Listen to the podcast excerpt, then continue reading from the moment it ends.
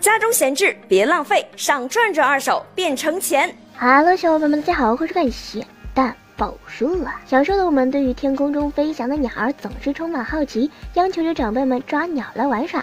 但除了市面上售卖的鸟儿，其他小鸟一般都是非常难捕捉到的。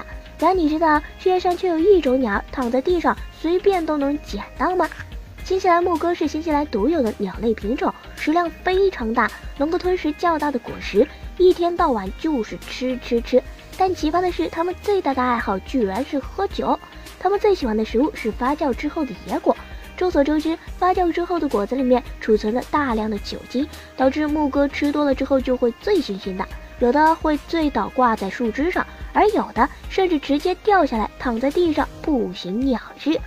醉酒之后的它们就非常容易受到伤害了，被天敌吃掉或是被人类捡走。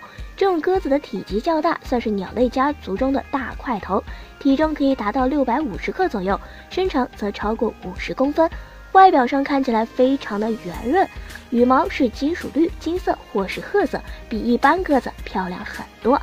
虽然醉酒之后十分危险，但是他们似乎并不当回事儿，依旧每天吃吃喝喝。